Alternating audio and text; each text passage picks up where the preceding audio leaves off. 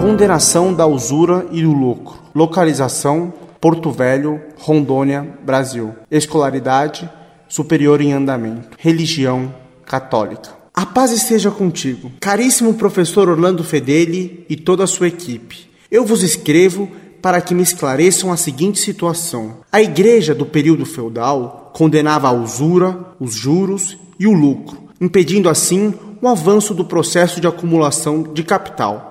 Com o surgimento do comunismo, marxismo, leninismo, stalinismo, a igreja se apressou em condená-lo. Quanto ao capitalismo, qual a posição da igreja frente a ele? De ore tuo te judico.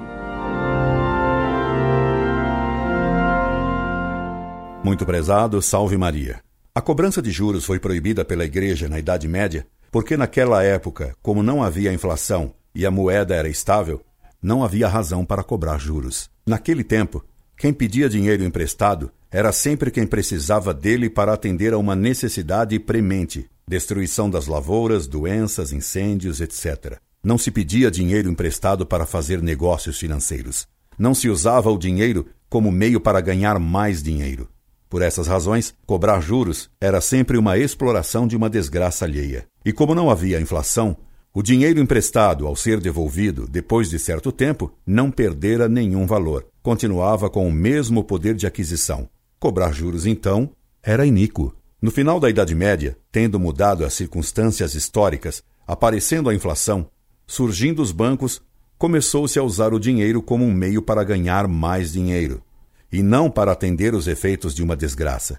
O dinheiro emprestado, caso fosse devolvido depois de certo tempo, exatamente na mesma quantia, já não seria possível comprar com ele as mesmas coisas que se comprariam com ele no tempo do empréstimo. Daí nasceu a legitimidade de cobrar juros, o que a Igreja sabiamente aprovou. Não é verdade que a Igreja hoje condena os juros.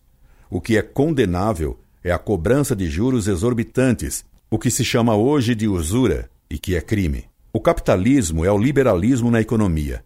A Igreja condena o liberalismo. No capitalismo, ainda se conservam certos direitos naturais, como a propriedade particular, que é um direito natural, que a Igreja sempre defendeu e sempre defenderá, e a liberdade de trabalho, a livre iniciativa, que também é um direito natural. Cada um, pessoalmente, trabalha no que quer, quando quer e quanto quiser. A Igreja condena dois pontos do capitalismo. Primeiro, a separação entre economia e moral. Para o capitalismo liberal, desde que se tenha lucro, nada importa a moral, o que é um absurdo e um pecado, pois o fim bom não permite o uso de meios maus para obter o lucro bom. Segundo, a livre concorrência absoluta e sem freio, que leva à eliminação de pequenos comerciantes, destruindo a concorrência.